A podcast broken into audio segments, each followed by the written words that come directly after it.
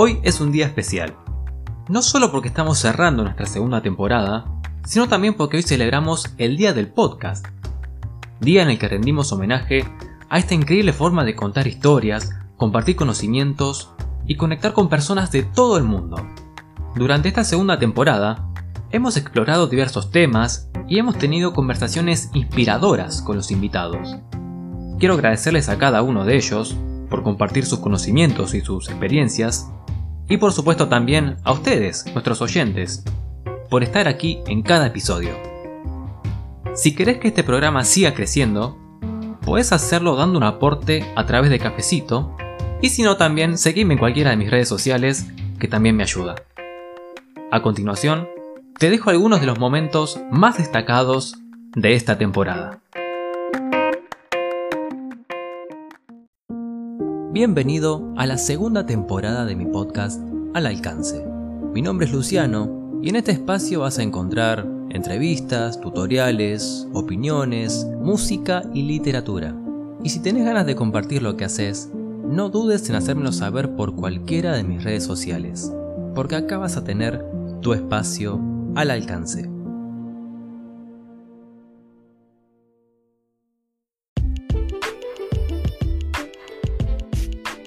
Siguiente pregunta. Si hicieron una película de alguno de tus libros, ¿cuál te gustaría que hicieras? Todas. Ay, no, me gustaría. Porque ahorita hay como películas que se pierden un poco cuando del, del libro a la película, ¿no? Sí, sí. Y es que yo me las imaginé a todas como una miniserie. Quizás eh, con la que más fantaseé en algún momento fue con Renacer de los Escombros. Mm. Porque todo- todos me decían que tenía como imágenes muy cinematográficas en lo descriptivo. Sí. Entonces, con, con esa sí me imaginé una película. Después con Napalpín me imaginé una serie, una miniserie. Y bueno, Compulsión, obviamente, también. Sí. Una serie de cuatro o cinco capítulos. Una miniserie. Sí, sí, sí. Pero bueno, todos los autores fantaseamos con eso, ¿no? Bueno, ahora le, le escribo a Campanella y le digo. Dale, dale, yo- quedamos en contacto.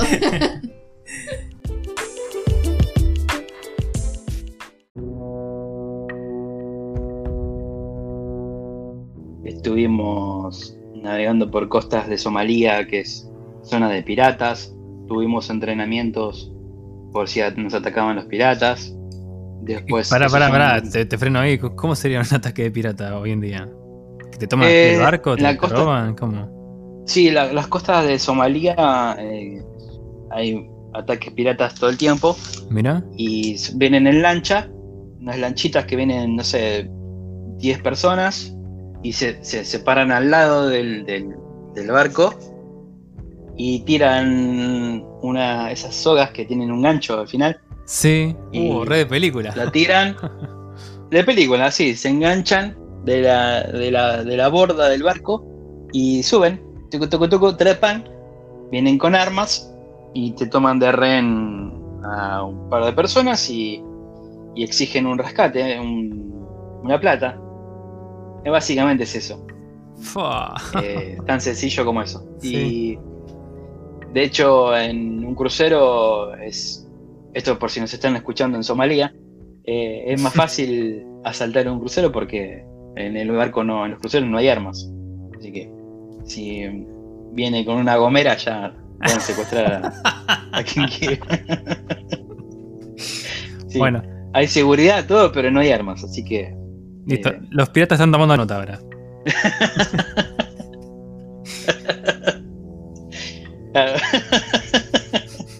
Así que toda la gente de Somalia, de nada, chicos. No, no, está- Eh, te agradece mucho. y nada, igual de todas formas, eh, es un poco más complejo para ellos asaltar un, un crucero, porque éramos mil personas de tripulación más eh, tres mil pasajeros. Somos cuatro mil personas. Así Claro, que, claro, si se ponen de acuerdo, eh, como que se pueden defender, ¿no? Y sí, es más complicado. Em, este, la unión hace la fuerza, así que cuidado, Exactamente. ¿eh? somalíes. Eh, No sacan los cancheros. en cambio, para ellos es más fácil eh, asaltar un, un barco petrolero que van con 15 personas de Claro. tripulación. Y como pasó, hay una película que nos mostraron incluso en el barco, Sí, que es de ejemplo, que es la, la película de Capitán Phillips. la de Tom Hanks. Vos te iba a decir, mucho más fácil asaltar a Tom Hanks porque siempre está en quilombo. Sí, sí, Tom Hanks es bastante boludo, así que chicos aprovechen. Eh, No se suman con él. eh, sí, eh, ese, es ese caso, ¿viste? Un barco, no sé, petrolero o un barco, un buque de carga que va poca gente de tripulación y bueno.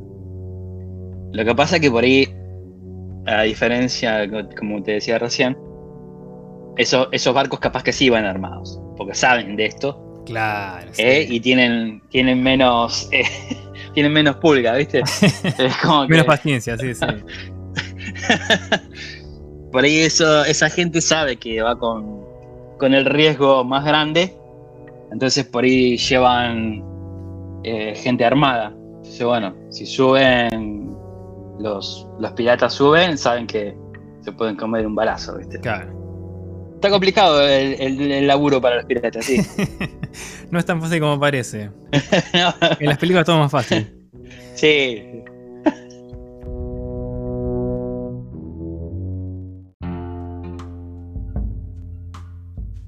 No, yo tengo todo anotado. Todo anotado es una locura, pero tengo todo anotado. Ahí te, ahí te di la razón.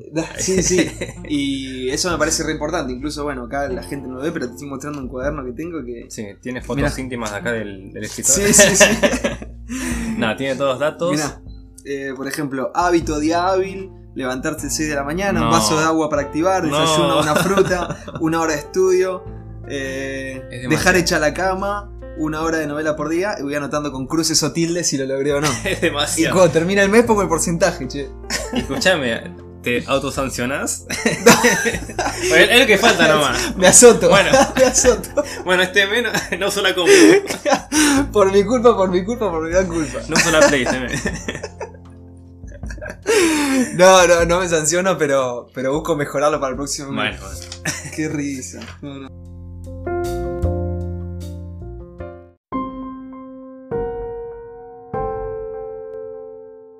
Y ese segundo avistaje, ¿a cuánto lo tuvo más o menos las naves? Y el segundo avistaje fue ya, uno va más preparado, porque ya tuve el primero. Ya no es ese terror de que me va a pasar. eh, yo ya fui más preparada. Ya cuando miré el horizonte, veía que en el fondo había, del horizonte, en ese lugar energizado, había mu- muchos colores que, que titilaban. Entonces le pregunté a este matrimonio por qué había tantos colores en el horizonte. Y, ellos me dijeron que era como que habían venido a recibirme.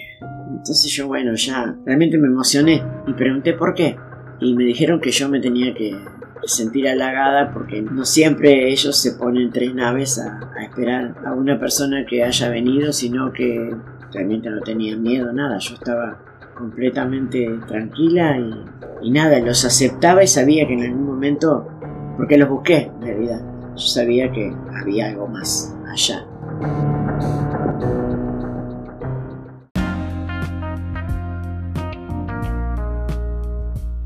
¿Qué estrategias de autocuidado y hábitos saludables pueden ayudar a mantener una buena salud mental? Bien, bueno, siempre se sugiere y es muy importante poder realizar y sostener una buena higiene mental. Qué buen término. Bien. Si tiene que ver con llevar a cabo acciones sean voluntarias que nos ayuden a prevenir conductas negativas. Son estos hábitos que permiten a una persona gozar de salud mental y estar en armonía con su entorno. Vamos a mencionar ocho puntos que están en relación a esto, que puede ser satisfacer nuestras necesidades fundamentales, por ejemplo, comer de manera saludable y dormir adecuadamente. Otro punto es mantenerse físicamente activo. Está demostrado que el deporte, la salud eh, física y, y hacer actividad física proporciona salud, digamos. Sí. Realizar los controles y chequeos de salud eh, habituales. Otro es gestionar nuestras emociones con la inteligencia emocional. Otra es mantener una buena higiene y cuidados personales. Otra es desarrollar y mantener una vida social activa, crear redes, esto que te decía de la sociabilidad. Sí, sí. Bueno, no consumir o evitar bebidas alcohólicas y o drogas. Y una buena administración del tiempo. Esto tiene que ver con poder, poder plantearnos objetivos, ya sean a mediano, corto o largo plazo, pero que te permiten tener la mente activa y bueno, estar motivados.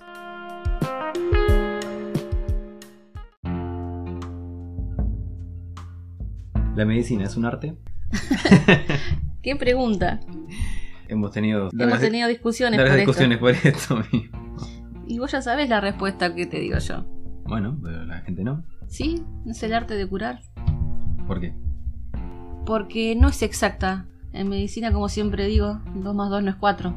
Ajá. A veces los pacientes no encajan con todos los síntomas y signos de un síndrome. Vos tenés que ir llevándolo, pensando para qué lado, qué, qué puedes hacer, qué estudio puedes pedir, qué análisis, para poder llegar a un diagnóstico. No, está, no es todo de manual, ah, si en el libro dice así, todo se presenta de la misma manera. Claro, sí, sí. Entonces es ¿Dónde? el arte de discernir, digamos, a veces cuando los pacientes son complejos, de qué patología tiene.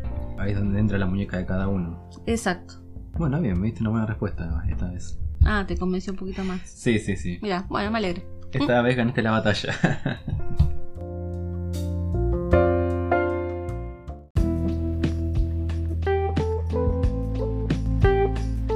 No te pregunté si había secuela del portador de la luz. No, Portador de la Luz es autoconclusivo. Mm. A mí me pasa que los personajes me hablan a veces. La culpa de todo esto la tiene mi mamá. ¿Qué te dio de comer? ¿Qué? No, eh, mi mamá en realidad creo que el problema de mi mamá pobre fue. Yo tenía amigos imaginarios de chico Sí. y nunca le pareció un problema. Entonces es como. Tal vez si me hubiera mandado un psiquiatra era como no, no escribía nada, pero. Claro. Después cuando fui creciendo se fueron transformando en historias esos personajes. Pero yo tenía eso, yo miraba con el bárbaro y me la pasaba jugando solo y y tenía amigos, pero yo esperaba que mis amigos se fueran para poder jugar solo que me divertía más. Y hoy en día me divierto solo con las historias. Entonces es como para mí es jugar. Entonces, por eso es como que se lo, digo, se lo veo a mi vieja, porque es como que ella nunca lo frenó, nunca me dijo, ¿qué estás haciendo? Vamos a, vamos a ver un terapeuta. Así que sí, me gusta mucho escribir, pero bueno, los personajes es como que ellos me cuentan su historia. Y como Robert me dijo, che, yo tengo esta historia para contar, fíjate cómo la dividís. Y como yo decía, bueno, puedo dividirlo en siete libros, porque esto lo, lo- por acá, pongo por allá. Y Alistair también me dijo sus libros, y Egil me dijo sus libros. Lucifer, que fue mi primera novela, el personaje me dijo, mira, mi historia es esta.